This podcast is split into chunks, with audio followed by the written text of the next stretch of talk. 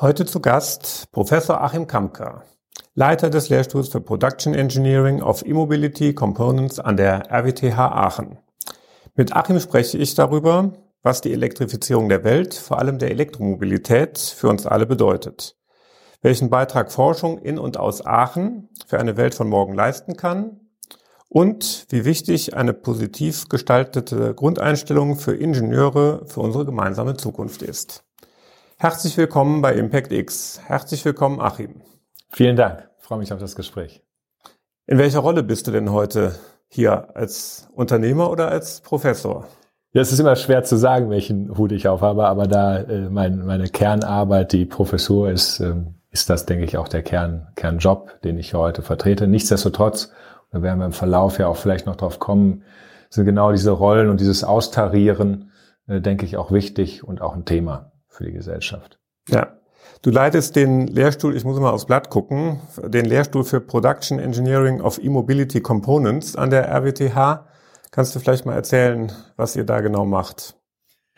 Ja, es geht ähm, eben nicht um ein Gesamtfahrzeug oder sowas, sondern wir haben uns die wichtigen Komponenten rausgegriffen. Ja, von einem elektrischen Antriebsstrang ist die Batterie, die Brennstoffzelle. Also äh, das ist auch eine Besonderheit von dem Lehrstuhl, dass wir eben nicht äh, als einer, der Batterie macht, sagen, Brennstoffzelle ist böse und umgekehrt, sondern dass wir das beides schlussendlich betrachten und dann natürlich den E-Motor und die Integration dieser Komponenten in den Antriebsstrang.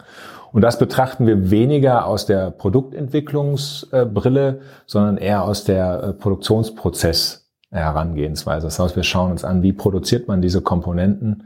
Das ist eine integrierte Produkt- und Prozessplanung. Das heißt, natürlich guckt man sich an, was verändert sich, wenn sich das Produkt verändert.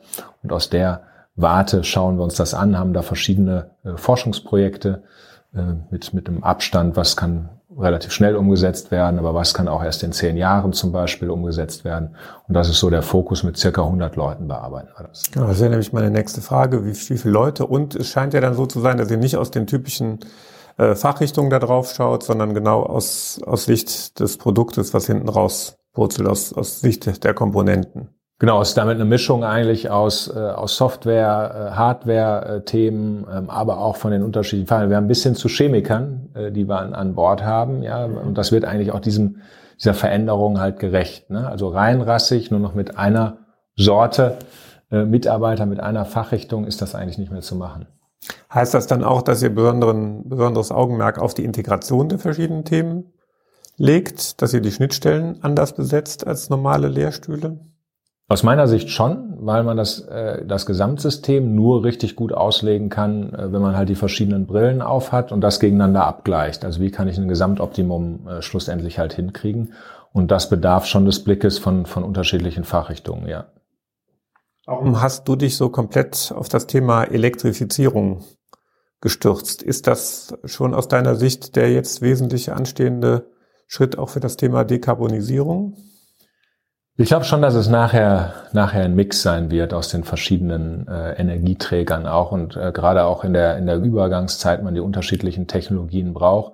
Nichtsdestotrotz äh, war in dem Bereich, den ich mir auch rausgegriffen habe, äh, eben noch eine ganze Menge zu tun. Ja, und ich glaube, da ist der größte Handlungsbedarf. Wenn ich mir jetzt den Verbrennungsmotor anschaue, was ich da an Innovationshub noch machen kann, rede ich von Zehnteln und bin schon relativ weit in der sogenannten S-Kurve ja weit in dem Ast, äh, wo es nicht mehr so steil äh, nach oben geht. Deshalb hat mich persönlich das Thema Elektromobilproduktion und Elektromobilität sehr stark angesprochen, äh, weil man da aus meiner Sicht eben auch noch eine ganze Menge bewegen kann, aber auch muss, ja, um die Probleme, die wir haben, schlussendlich zu lösen. Und daher kommt eigentlich der, der Fokus, den wir da drauf gelegt haben.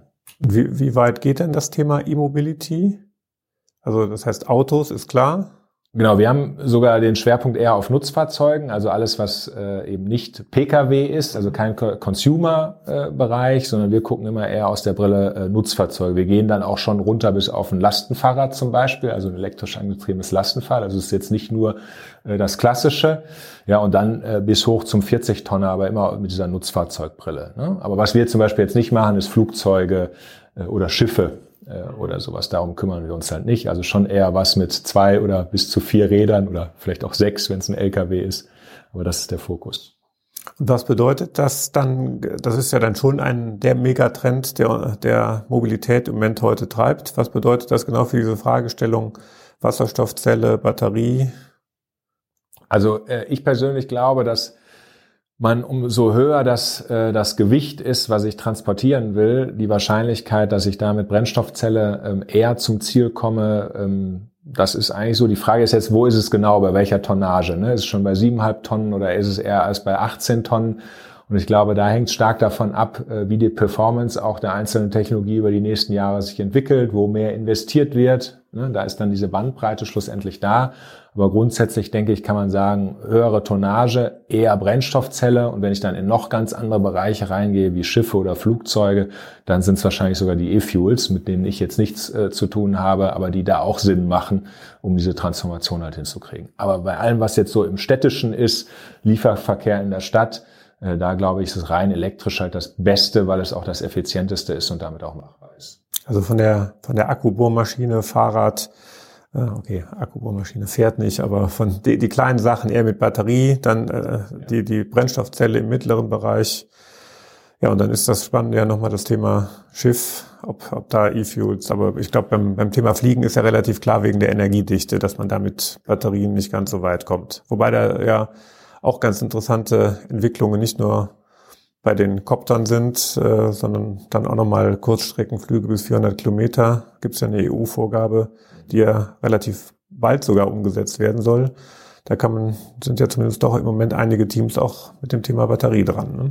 Genau, ich denke, man sollte es auch nicht ausschließen. Die Frage ist ja mal, welchen Zeithorizont habe ich und bis wann muss was passieren? Und wenn ich jetzt mir das CO2-Budget halt anschaue, äh, dann sind wir ja eher hinterher und können eigentlich nicht darauf warten, bis wir alles ausentwickelt haben, dass alles rein mit Batterie funktioniert. Ne? Das kann perspektivisch irgendwann mal sein, aber aus meiner Sicht ist es definitiv zu spät, ja, um die Probleme, die wir ja jetzt haben, zu lösen. Deshalb glaube ich, mit dem Mix zu starten und in 10, 15 Jahren muss man dann wahrscheinlich nochmal justieren und sich die einzelnen Technologien anschauen. Wie haben sie sich wirklich entwickelt?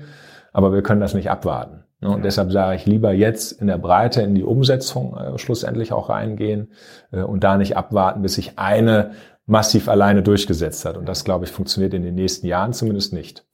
Wird denn, werden denn Hochleistungszellen für normale PKWs eher dazu genutzt, dass wir die Reichweite auch wieder in den Bereich reinkommen, den wir vom Diesel her so kennen, 900 oder 1000 Kilometer, oder werden wir das vor allen Dingen zur Gewichtsreduktion nutzen, wenn wir Zellen haben, die einfach mehr leisten können. Also wenn man sich jetzt den Markttrend anguckt, geht es eher in höhere Reichweiten, wobei das, wenn man das jetzt logisch betrachtet, äh, eben nicht das Sinnvollste wäre. Ja, also wann fährt man? Ne? Wie viel? Ich, ich hatte das ja ganz am Anfang vor zehn Jahren haben wir so ja eigentlich auch gestartet es gibt irgendwie nur einen ganz kleinen Prozentsatz an Fahrzeugen, äh, der jemals mehr als 100 Kilometer am Tag fährt. Ne? Also nicht äh, mal, sondern und dann könnte man mit sehr kleinen Batterien und wenn die effizienter werden, noch kleineren Batterien natürlich arbeiten.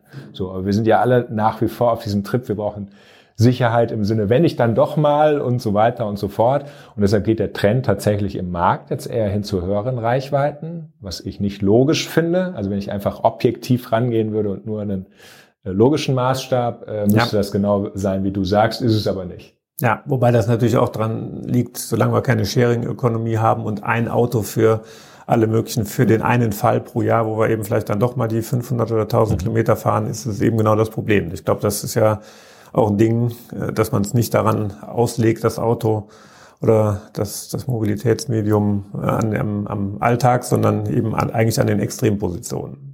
Genau, und man eigentlich auch äh, insbesondere im privaten Bereich äh, ja das Fahrzeug auch wirklich ist ja kein Fahrzeug, sondern ein Standzeug eigentlich also nicht ausnutzt. Ne? Also ist man ja, ja, weit davon entfernt, dass ich das jetzt zu 80, 90 Prozent wirklich nutze von dem, was es, was es kann. Das tut ja eigentlich äh, fast niemand. Ja, und trotzdem wird's halt gekauft. Ne? So, und solange wir das so haben, genau, und äh, es wäre natürlich viel sinnvoller, Sharing zu machen und vielleicht auch keine SUVs zu kaufen, ne? aber das, da sind wir dann wieder in Emotionen schlussendlich äh, drin.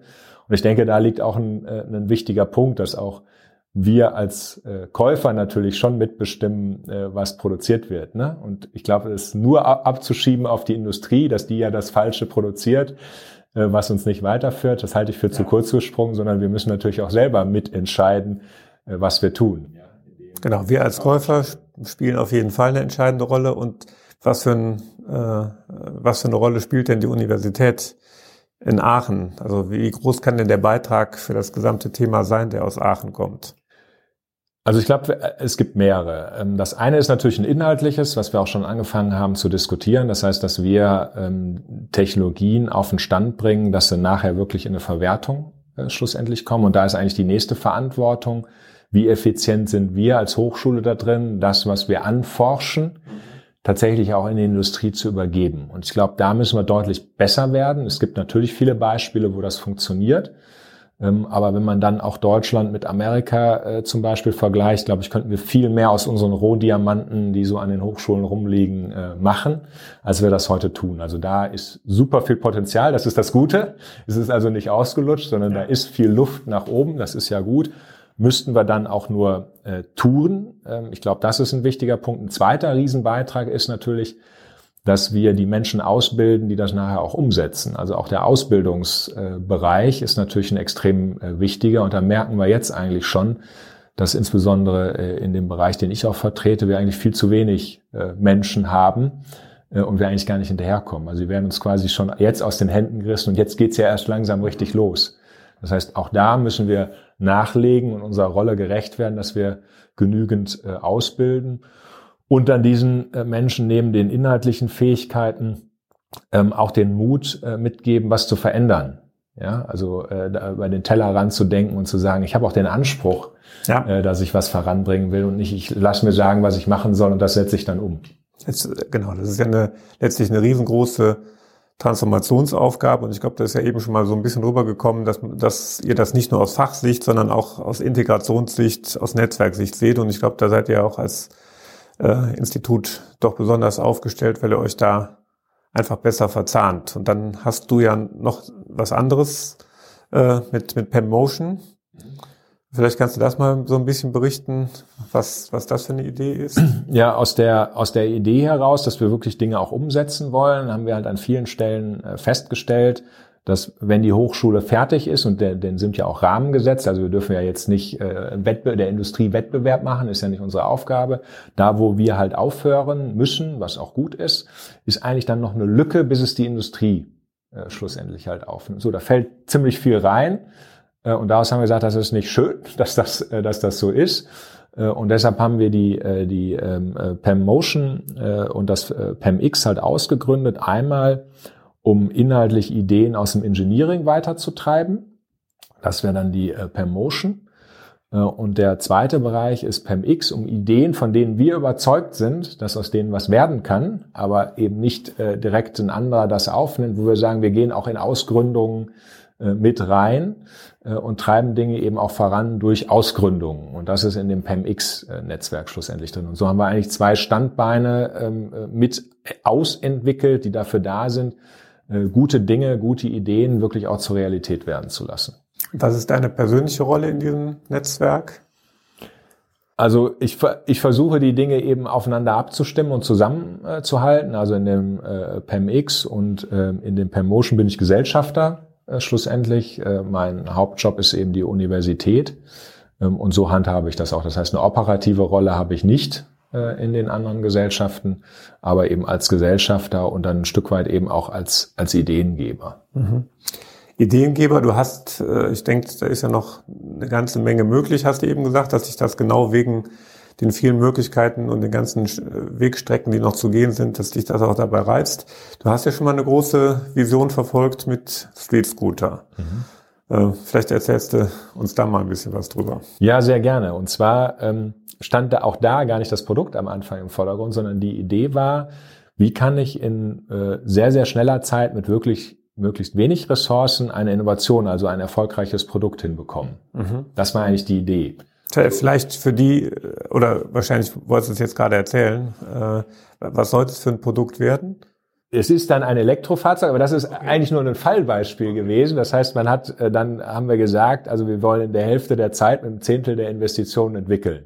So, das war halt Theorie, luftleerer Raum, haben, ach, gab es viele Diskussionen, es geht ja sowieso nicht, funktioniert nicht. Und dann haben wir überlegt, an was für ein Beispiel kann man das denn zeigen, diese Methodik oder diese Ideen, die wir da entwickelt haben. So, und äh, bei Fußball können alle mitreden, aber einen neuen Fußball zu entwickeln, das war es nicht. Und beim Auto können auch alle mitreden. Und da kam ja gerade so langsam dieses Thema Elektromobilität, das war ja so 2009, 2010, wurde da so angefangen in Deutschland zu diskutieren. Und äh, daraus ist eigentlich die Idee geworden, hey, dann äh, machen wir ein Elektroauto.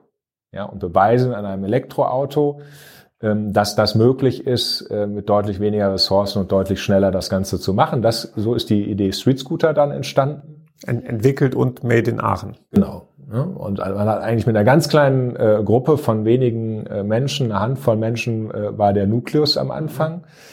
Ähm, und äh, ist dann eigentlich so vorgegangen, dass wir ein, ein äh, Zulieferernetzwerk aus Partnern, also wir haben das dann Gewerk genannt, also Antriebsstrang, ein Gewerk und so weiter, haben uns dann Partner mit an Bord geholt, mit denen wir dann gemeinsam entwickelt haben. Und auf der Basis ist dann die Deutsche Post auf uns aufmerksam geworden und hat gesagt, hey, das Konzept grundsätzlich, wie ihr da rangeht, das finden wir interessant, könnt ihr das auf das Thema äh, Lieferfahrzeug nicht anwenden? Und so ist das entstanden, was jetzt ja auch stark äh, in der Presse ist. Äh, 15.000, 16.000 Fahrzeuge fahren da ja auch äh, in Deutschland. Genau, die, die sieht man dann doch bei der täglichen DHL-Zustellung. Genau, die sie, sieht man recht häufig. Und äh, das Interessante daran ist ja auch noch, dass es die sogenannte Verbundzustellung. Das ist noch wichtig zu verstehen, weil oft kriegen wir das Feedback, warum sind die so klein? Das habt ihr ja total falsch, äh, falsch entwickelt. Und es ist ja nicht die Paketzustellung, sondern die Verbundzustellung ist eine Eigenart der Deutschen Post, dass ich in bestimmten Bezirken Briefe und Pakete zusammen zustelle in einem Fahrzeug, was in anderen Bezirken wieder getrennt ist. Das heißt, was mit der Dichte zu tun, wie viele Haushalte äh, in bestimmten Bereichen sind. Und wir haben diese Fahrzeuge für die Verbundzustellung eben gemacht. Also vorne neben dem Fahrer als quasi Beifahrer die Briefe und hinten drin die Pakete. Äh, und dafür ist dann äh, der Street Scooter eigentlich wirklich top geeignet. Das hast du gerade schon gesagt, hat nachher die Post über, übernommen und, äh, und weiterentwickelt. Das heißt, da spielen wir uns, sind wir in diesem Umfeld Start-up. Ihr seid als Start-up gegründet, äh, gestartet und habt euch auf den Weg gemacht. Und nachher war da dann irgendwie dann Teil eines riesengroßen Konzerns. Mhm.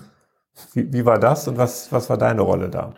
Die, die, genau, die entscheidende Frage war, wie kriegt man das skaliert? Ne? Und das ist wieder ja ein Punkt, wo man auch sagen muss, das ist nicht Aufgabe einer Hochschule, äh, irgendwelche Produkte zu skalieren. Das äh, sollte eine Hochschule auch nicht tun. Und jetzt war natürlich die Frage, äh, wie kann das gelingen, aus den Prototypen äh, was zu machen, was wirklich auf die Straße kommt und auch wirklich benutzt wird. Und äh, so ist dann auch die Entscheidung gefallen, als die Deutsche Post äh, auf uns zugekommen ist, dass wir gesagt haben, Mensch, die Deutsche Post kann einer dieser Skalierungspartner sein und damit geben wir das auch aus der Hand. Ich bin dann in Anführungsstrichen mitgegangen, also habe äh, mhm. in der Zeit äh, mich beurlauben lassen, also äh, meine Professur auch wirklich komplett zu 100 Prozent äh, ruhen lassen und konnte dann eben zu 100 Prozent äh, Geschäftsführer äh, der Street Scooter GmbH im Besitz der Deutschen Post halt sein und habe das einige Jahre dann eben auch mit vorangetrieben. Und genau da kam natürlich genau diese Start-up trifft, äh, trifft Konzern ich finde, es ist in, in, in weiten Teilen äh, von der Post äh, sehr, sehr geschickt gemacht worden, dass man also nicht quasi erobert hat äh, und dann die Prozesse des Konzerns über uns gestülpt hat, die uns mit Sicherheit stranguliert hätten, sondern man hat viel Freiraum gelassen. Ich glaube, das war auch genau die richtige Entscheidung, dass man diesen Team Spirit und diesen Gedanken hat weiter halt leben lassen. Ne? Mhm. Dann gibt es auch noch weitere unternehmerische Aktivitäten von dir. Da, ich, ich denke jetzt so, so ein bisschen Richtung Darktrain, Velocity, Use. Genau, also wir haben überall da, äh, wo, wo wir sehen, da gibt's interessante Themenfelder. Äh, wir denken, es geht irgendwie zu langsam, äh, nimmt kein anderer richtig auf. Da versuchen wir eben reinzugehen. Ähm, Ducktrain ähm, ist eigentlich die Idee, ähm, wie kann ich in der Innenstadt Pakete sinnvoll zustellen, ohne ein großes Paket Fahrzeug. Und so ist der Duck Trail entstanden, also sozusagen ein Trailer äh, und Duck, ne, der Mutter Ente wird gefolgt. Das heißt, ein Container folgt quasi einem Fahrrad oder einem Fußgänger und da können halt die Pakete äh, drin sein. Das ist eine sehr effiziente ähm, Art der Zustellung. Äh, ich habe in Pack Intelligenz rein, indem es automatisiert äh, folgt. Das ist der Duck Train. Genau, sieht, sieht ganz nett aus. Äh, dieses Entenprinzip ist ja eben genau nicht autonom, aber es fährt ja ohne ohne eine Deichsel, ohne eine direkte Verbindung einem folgt es einem anderen Fahrzeug. Ne? Genau, irgendwann soll es dann auch komplett autonom sein, aber diese Übergangsphase, damit es auch, äh, muss ja auch juristisch möglich sein, dass ich es äh, von der Legislative überhaupt äh, genehmigt kriege, folgt es erstmal einem äh, Führungsfahrzeug, was auch bemannt ist, also wo jemand drauf sitzt, drin sitzt. Und insofern habe ich natürlich die Möglichkeit, äh, diese Technologie eben dann auch, auch zu erproben. Genau. Ja. Velocity vielleicht noch, äh, da ist einfach die, die Idee ist entstanden, äh, daraus, äh, dass wir hier in der, in der Stadt Aachen immer wieder die Diskussion haben, man bräuchte doch hier ein Pedelec-Verleihsystem. Und irgendwann hat dann äh, eine Gruppe an, an Menschen, das waren einige äh, Studenten äh, und ich dann gesagt, ja, dann lass uns das mal machen. Wenn wir jetzt immer wieder in jeder Sitzung sagen, das bräuchte man mal, ist doch eine super Idee, dann gehen wir rein. Und so ist eben das äh, Thema Velocity, also ein Pedelec-Verleih, System entstanden, stationär gebunden. Eine Zeit lang galt das ja dann nicht mehr als modern. Mittlerweile ist man wieder so weit, dass man sagt, diese Free-Floating funktionieren halt nur bedingt. Möchte dann doch keiner die Roller in der Stadt rumfliegen. Genau. Ja. Und insofern äh, kommt es halt darauf an, dass man das gut austariert, also ausreichend Stationen hat. Ähm, so, und das sind, sind einfach äh, Beispiele dafür, wie wir das Thema Logistik, nachhaltige Mobilität eigentlich hoffähig machen wollen, äh, Keime pflanzen, aber auch Menschen ermutigen zu sagen, hey, äh, geh in Gründung, äh, mach aus deiner Idee was. Und auch das Umfeld, auf Avantis haben wir das ja, wirklich auch unsere Gebäude, dass wir äh, Unternehmern ermöglichen, da wirklich auch was zu tun, ja, zu machen in diesem Umfeld. So, ich denke, das hast du ja gerade gesagt, dass ihr, dass ihr da in Gruppen zwischen Studenten und, und dir als Professor, dass, dass ihr da darüber gesprochen habt. Und es wird jetzt, glaube ich, ja dann klar, dass du offensichtlich dann auch ein paar Menschen ermutigt hast. Das heißt, das ist offensichtlich ja was, was dir wichtig ist, äh, Menschen auf den Weg zu bringen, so eine Gründung dann auch durchzuführen und diese Gründer dann auch weiter zu begleiten. Das heißt, das sind eigentlich dann keine normalen unternehmerischen Beteiligungen, sondern du bist dann doch noch, noch irgendwie, du bist nicht derjenige in der, in der ersten Reihe, aber du enablest und schiebst, schiebst an, ermutigst. Genau, das ist, das ist eigentlich die Idee. Ähm, das, das kommt so ein bisschen, also das habe ich mir abgeguckt. Ich war äh, begeistert. Meine, meine Frau ist Ärztin und wenn die fertig sind, sagen die ja ganz, ganz klar, ich will Leben retten. Mhm. Das ist deren Mission, deren Auftrag. In einem Satz und jeder weiß, was tun die, sagt, macht Sinn. Und dann habe ich mich äh, eben gefragt als, äh, als Ingenieur, ähm, was mache ich eigentlich? Alles, was geht? Oder was war mir dann eigentlich zu wenig? Und äh, ich habe mich immer gefragt, wir können doch aus der Ingenieurszunft mehr machen, als dass wir ausführendes Organ sind. Also müssen wir anpacken. Und das versuche ich halt weiterzugeben, äh, aus, der, aus der Studentenschaft äh, möglichst viele zu begeistern, ja, ihr Schicksal sozusagen selber mit in die Hand zu nehmen und aus ihren Ideen was zu machen. Und ich denke, Street Scooter, wenn man guckt, äh, mit, mit fünf, sechs Leuten angefangen und immerhin fahren jetzt äh, zigtausend Fahrzeuge auf der Straße. Man kann das natürlich immer positiv oder negativ sehen, den Verlauf so eines Projektes, aber es ist etwas gelungen. Mhm. Ja, mit einer ganz kleinen Gruppe, was niemand einem da auch zugetraut hätte. Und ich denke, das aufzuzeigen, dass wir eben nicht nur warten müssen, bis die Politik oder ein Konzern oder die Brasilianer nicht mehr in den Regenwald, ne, das sind ja immer so, nee, solange die das noch machen, kann ich ja eigentlich gar nichts tun. Mhm. So, an die eigene Nase fassen, äh, anpacken und da, wo man steht, äh, wirklich Initiative zeigen. Und dazu versuche ich zu ermutigen und das äh, kommt aber auch ganz gut an. Also das macht mir auch Spaß, da kriegt man auch eben viel zurück. Ja, im Sinne, dass man sieht, äh, die Leute wachen auf, nehmen in die Hand und da ein Stück weit bei zu helfen, äh, dass das wirklich auch gelingen kann, weil gerade der Anfang ist äh, meistens extrem schwer und da Mut zu machen, dass das funktioniert, da sehe ich eine Aufgabe von mir, ja. Kann man da sagen, werden das mehr Menschen, die das, die sich da auf den Weg machen? Wird das schwieriger? Gibt es da irgend, irgendwie Beobachtungen von dir? Hm. Ja, das ist, das ist eine schwere Frage. In meinem Umfeld werden es mehr. Ähm, ob das jetzt prozentual zu verallgemeinern ist, das weiß ich nicht. Ähm, ich glaube, äh, dass die Leute was tun wollen, die Menschen was tun wollen. Das, glaube ich, wird in Summe eher mehr. Das Thema Selbstständigkeit, da bin ich mir nicht so sicher. Da habe ich doch oft auch den Eindruck, dass das eher viele äh, eher abschreckend finden, auf einmal selber im Risiko zu stehen. Äh, das ist doch wirklich Unternehmertum. Äh, das ist doch eher begrenzt. Muss aber ja auch nicht jeder machen. Mhm, absolut, ja, ja. Ja, und ich glaube, eine andere Aktivität, wo dir das irgendwie dann doch umschließt, das ist äh, dein, dein Verein, um den du dich mhm. noch kümmerst. Genau, das ist aus der Ingenieure retten die Erde. Das ist eben genau nicht arrogant gemeint, nur Ingenieure retten die Erde und sonst keiner. Das steht ja nicht extra nicht nur davor, sondern genau aus diesem Punkt, den ich eben beschrieben habe, sich an die eigene Nase zu fassen. Also was kann mein Beitrag aus der Ingenieurszunft sein, den wir wirklich liefern wollen. So wie das Motto äh, Ärzte retten Leben. Ja, also was wollen wir machen? Und da ist genau eigentlich die Idee, auf der einen Seite diese Diskussion anzustoßen, ohne dass ich jetzt sage, so ist es und das müsst ihr jetzt alle glauben. Also darum geht's nicht, aber die Diskussion zu führen. Ich glaube, die ist schon wertvoll. ja, in der Ingenieurszunft zu diskutieren, wofür sind wir da? Sollten wir nicht mehr machen, als wir vielleicht auch bisher gemacht haben, uns in bestimmten, bestimmte Richtungen äh, orga, äh, organisieren und auch engagieren. Ne? Das ist der eine Teil. Und der andere Teil des Vereins ist dann eben nicht nur zu diskutieren, sondern auch anzupacken, also selber Projekte zu lancieren, äh, voranzutreiben und zwar auch über jetzt eben das Fahrzeugthema hinaus. Also das habe ich eigentlich in meinen Aktivitäten mit Mobilität immer festgestellt. Wenn ich jetzt nur die Mobilität verändere, stößt man ständig eigentlich an Grenzen des Potenzials. Also äh, die Städte sind für, auf Autos ausgerichtet. Ja, wenn ich jetzt sage, kein Auto mehr, sondern Fahrrad, dann ist ja trotzdem noch mein täglicher Weg zur Kita, äh, zum Arbeitsplatz. Wie soll ich das mit dem Fahrrad machen? Manche ja. ganz tollen Sportler können das vielleicht, ich würde das nicht schaffen oder müsste dann ein paar Stunden am Tag dranhängen. Ja, mhm. funktioniert halt nicht. Das heißt, auch da müssen wir natürlich in die Stadtplanung uns überlegen, kriegen wir Dinge vielleicht verdichtet? Äh, was müssen wir da machen? Was ich damit einfach nur sagen will, es reicht nicht, sich einen Bereich jetzt ranzugucken des Lebens und sagen, den mache ich jetzt toll. Ja. Dann bleibt man halt weit hinter dem, was eigentlich möglich ist, sondern man muss Dinge zusammenbringen daher kommt dieser Begriff Humanotop, also eine Stadt nur anders. Mhm den wir uns da ausgedacht haben. Es geht schon um die, es geht um Stadt und Lebensraum für, für uns Menschen und das in einer genau. umfassenden Form. Genau, da wirklich Lebensmittel, Wasser, Energie, Mobilität, mhm. äh, wo wird gearbeitet, also das zusammenzudenken und zu überlegen, wie kann ich das migrieren? Also auch nicht auf der grünen Wiese. Wenn ihr jetzt Deutschland betrachtet, wenn wir jetzt alles auf der grünen Wiese machen wollten, alles neu, wo soll das dann hin? Dann würden wir ja noch mehr Natur ja. Äh, äh, platt machen.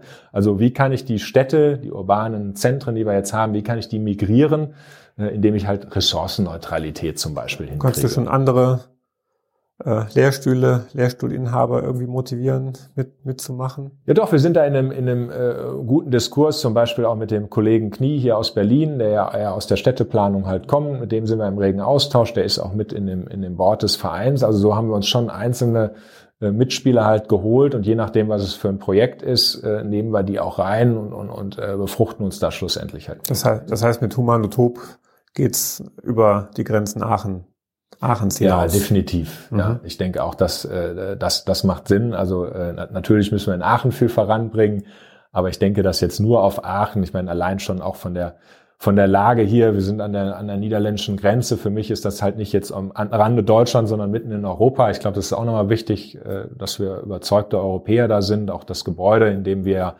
arbeiten, steht ja auf der, auf der Grenze. Die Grenze geht da eben durch. Das ist auch ein Statement, nicht einfach Zufall, sondern das haben wir auch ganz bewusst ein Kriterium, wo wir gesagt haben, das finden wir super, ja. Äh, dass das so ist. Und äh, deshalb gehen wir auch in, was natürlich nicht der einzige Grund, aber war ein Grund, warum wir auch in dieses Gebäude gegangen sind, weil wir gesagt haben, hey, das finden wir klasse, diesen europäischen Gedanken auch in dem Gebäude wirklich drin zu haben. Also nicht den ja. trennenden, sondern den gemeinsamen. War, war ja lange Zeit schwierig, in Aachen sowas anzuschieben. Aber ich glaube, das ist ja, ja was lange wäre, es wäre endlich gut. Fall ne? Eine tolle Nutzung. Ja. Möchtest du den Zuhörern, Zuschauern denn vielleicht noch die, die URL oder mal, worunter man noch ein bisschen was über den Verein finden kann, kurz mit auf den Weg geben? Ja, findet man eigentlich äh, sehr sehr einfach über äh, über Google. Ne? Das Thema äh, Humanotop einfach eingeben. Earth. Darunter findet man die äh, die Seite des Vereins oder Ingenieure retten die Erde.de einfach äh, in Google und dann wird man schlussendlich dahin geleitet, auch zu den einzelnen Projekten. Also ich glaube, da kann man schon irgendwie draus sehen, dass dir äh, nicht nur die Menschen, sondern unser gesamter Planet am, am Herzen liegt. Äh, lässt sich das mal irgendwie zusammenfassen, was du für einen Impact, für einen Einfluss, für eine Wirkung auf diesem Planeten haben möchtest? Was ist, was ist dir als Mensch wichtig? Also mir, mir ist wichtig, dass ich mit dem, was mir zur Verfügung gestellt wird, das, äh, das Maximum in diesem Sinne halt raushole. Ja, ähm, so dann, dann mögen andere beurteilen, ob ich das dann hingekriegt habe oder nicht. Aber nichts unversucht zu lassen mit den Mitteln, die mir zur Verfügung gestellt werden, äh, da das äh, Beste draus zu machen, in, in dieser Hinsicht äh, mitzuhelfen, die Erde zu einem lebenswerten äh, Bereicher zu machen, auch noch in 100 Jahren. Darum geht's ja jetzt. Es geht mhm. ja nicht um die nächsten drei, vier Jahre, da kommt man ja vielleicht noch irgendwann zurecht, aber die Perspektive. Ich habe ja. äh, ich hab vier Kinder und äh, da fühle ich mich eben verpflichtet, dass die auch noch ein, ein schönes Leben haben. Ja. Was braucht es denn, wenn du jetzt deine, deine Studenten, deine Studierenden ansprechen möchtest? Was braucht es denn, um die hier in Aachen erfolgreich zu machen und richtig auf den Weg zu bringen? Was würdest du denen zurufen? Ich glaube, dass die äh, sich wirklich diese Frage äh, stellen, äh, was kann ich wirklich beitragen? Also das wird mich auch freuen und ich glaube, wir müssen wir leben ja eben in einer Demokratie, ja, das hat ja auch Nachteile, gerade in so einer Situation, aber der Riesenvorteil ist ja, dass wir eben Freiheit haben und uns entscheiden können, was wir tun. Die müssen wir nur auch nutzen. Also Freiheit verpflichtet ja auch. Ne? Freiheit ist ja nicht nur, ich kann machen, was ich will und alles interessiert mich nicht, sondern daraus wirklich was zu machen. Und das ist eigentlich äh, mein Wunsch selber, ähm, und das möchte ich gerne von den, äh, von den Studenten mir auch wünschen. Ja, und ich glaube, dass man damit auch erfolgreich sein kann, äh, eben anzupacken und selber aktiv zu werden, selber Dinge zu machen. Das kann vielfältig sein. Jeder hat ja auch andere Möglichkeiten äh, zur Verfügung, aber die sollten wir schon nutzen. Und das sehe ich aber eben auch als Verpflichtung, nicht nur als Bitte, mach das doch, sondern da gehe ich in die Diskussion auch rein und sage, das ist auch deine Pflicht, das zu tun, dass du in einer freiheitlichen Demokratie dich einbringst und nicht zurücklehnst und konsumierst, äh, sondern auch was dafür tust, dass das so bleibt und dass wir eben alle gemeinsam äh, in eine richtige Richtung gehen. Ist ja fast ein, ein tolles Schlussstatement. Und ich denke, das ist ja, ich, wir fangen ja bei, beim Format Impact X mit der Kür an ähm, und, und erzählen mal so ein bisschen, worum es ähm, im, Speziellen dann auch geht und äh, konnten dich und deine Ideen, denke ich, super gut kennenlernen. Ich habe ja zum Schluss immer so ein bisschen den, das Lichtprogramm, das Impact X Unternehmerprofil mhm. und habe da ja so ein paar Fragen, die jeder Teilnehmer mitbekommt. Die würde ich dir gerne, da würde ich gerne jetzt einfach mal mit anfangen. Und die erste Frage ist, was ist dein nächster großer Schritt und wie misst du den Erfolg? Ja, das ist, das ist natürlich eine, eine große Frage. Ähm, also mein nächster großer Schritt ist, dass wir ähm, das Thema rund um Avantis wirklich an dem Gebäude und der Umgebung, dass jeder, der da hinkommt, wirklich sehen kann, das ist schon anders. Also nicht nur, nachdem ich dann eine halbe Stunde erklärt habe, was wir machen, sondern man kommt da an, sieht, es ist schon eine ganze Menge getan. Ne? Das geht dann weit über Ladeinfrastruktur hinaus. Wir haben jetzt angefangen, äh, Meerwasserfische hinten zu züchten, also auch das Thema Lebensmittel, also all die Sachen, die ich jetzt eben erzählt habe, dass man davon möglichst viel auch bei uns wieder eigene Nase mhm. auch wiederfindet. Und das ist eigentlich ein Programm, da werde ich wahrscheinlich auch die nächste Zeit noch mit beschäftigt sein, also dass man wirklich den Unterschied merkt, wenn man zu uns kommt. Das äh, ist äh, eine Mission, die ich mir jetzt eigentlich in mein Gebetbuch reingeschrieben habe für, äh, für die nächsten Jahre. Das ist eigentlich ja schon fast die Antwort auf die nächste Frage. Wohin bringst du deine Organisation in den nächsten drei Jahren? Und dann ist, wird zumindest ja bei dir, muss man ja schon fast fragen, welche Organisation, aber ich glaube, das ist jetzt irgendwie dann doch klar. Ja, dass das Netzwerk das, äh, das, das eben stemmen kann. Ne? Wir ja. werden die, die Sachen äh, weiter, weiter vorantreiben. Auch den Lehrstuhl bauen wir natürlich weiter, weiter aus. Das heißt, es, es geht, glaube ich, auch schon ein Stück weit um Größe. Ne? Auch wenn wir alle sagen, man sollte eigentlich äh, kürzer treten. Aber wenn man Impact haben will, geht es ja immer auch um eine gewisse Dimension. Also was steht einem zur Verfügung, um Einfluss zu nehmen. Mhm. Ähm, und deshalb steht schon auch noch das Thema Wachstum, um mehr davon machen zu können, mehr umsetzen zu können mit auf dem Programm. Ja. Mhm. Und wen würdest du gerne kennenlernen und warum?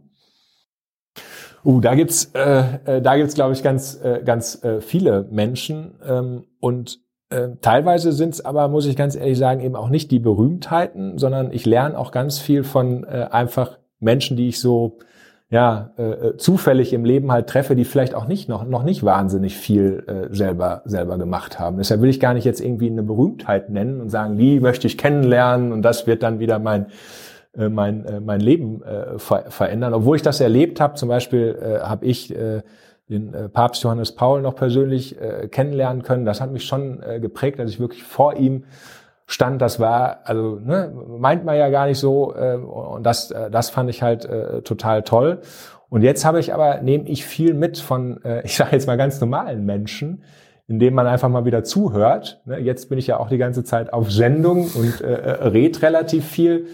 Ähm, und ich möchte aber auch wieder auf dieses Lernen, also hören, wie sehen das andere, weil ich zu oft in meinem Leben eben auch erkannt habe, dass das, was ich für richtig halte, ein paar Jahre später man da sagt, uh, äh, jetzt hast du doch noch ein paar Insights wieder mitbekommen. Und seitdem äh, bin ich auch nicht mehr so hart in meinen Aussagen. Sag, uh, äh, warte lieber nochmal ab, bevor ich jemanden auch verurteile. Hör nochmal genau zu. Und das lerne ich halt oft eher bei dem Studenten, der bei mir ins Büro kommt. Ja, und deshalb wünsche ich mir einfach, dass ich mehr diesen Kontakt äh, wieder habe und niemand Furcht hat, äh, weil ich vielleicht schon was erreicht habe, dass er mir nicht das sagen kann, was er anderen schlussendlich sagt. Ja. Das wäre mein Wunsch da. Okay, gibt es ein Projekt, was du einstellen musstest und was nicht so richtig gut geklappt hat? Hm.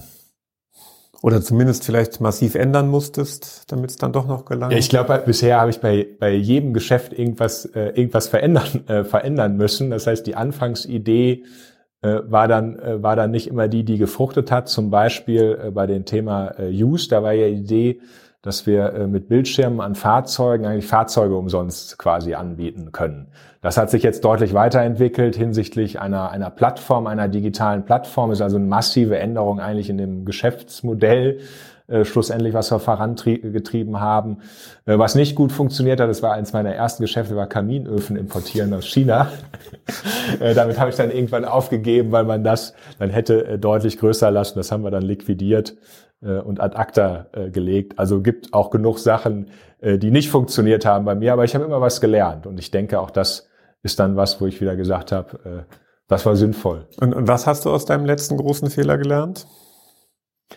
Aus meinem ja, ähm, dass äh, ich bin jemand, der oft äh, sehr schnell Dinge dann auch angeht, ne? ähm, der äh, nicht zu lange zu lange überlegt. Das ist auf der einen Seite, glaube ich, eine gute ähm, Eigenschaft. Auf der anderen Seite äh, wenn man viele Themen äh, schlussendlich hat, muss man sich selber eben auch nochmal äh, beschränken und immer wieder konzentrieren. Ja, und das ist eigentlich das, was ich für mich, hört sich jetzt vielleicht an dem, was ich jetzt erzählt habe, nicht so an bei der, bei der Breite, aber ich habe auch doch viele Themen äh, und äh, Projekte äh, jetzt auch äh, nochmal wieder beendet, nicht weitergeführt, weil ich gesagt habe, äh, sonst wird es zu breit und ich kann nichts mehr richtig machen, niemandem mehr richtig helfen. Und das, denke ich, ist schon so ein Lerneffekt aus den äh, letzten Monaten und Jahren.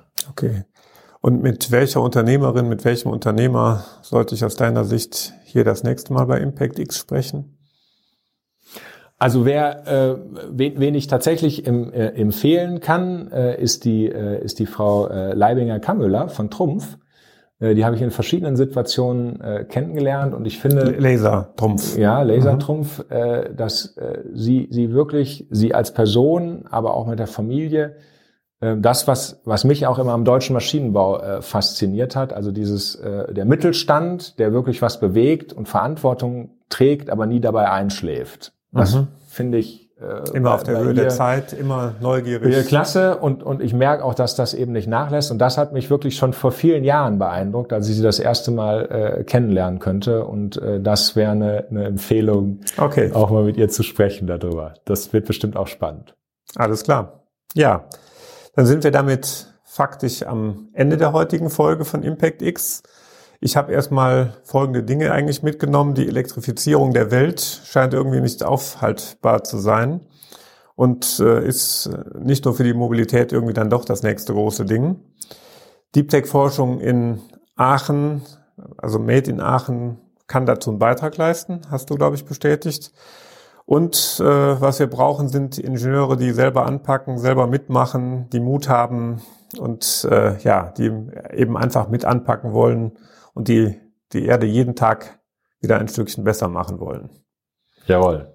Vielen Dank. Gut zusammengefasst. Achim. Vielen Dank für das Gespräch. Vielen Dank, Achim. Hat großen Spaß gemacht. Bleibt mir nur noch der Hinweis, Fragen und Anregungen gerne an impactx.stefanfritz.de Weitere coole Interviews mit Impact-Unternehmern gibt es im YouTube-Kanal ImpactX, auf den üblichen Podcast-Kanälen und auf meinem Blog stefanfritz.de. Ich freue mich auf euer Feedback. Bis zum nächsten Mal. Euer Stefan.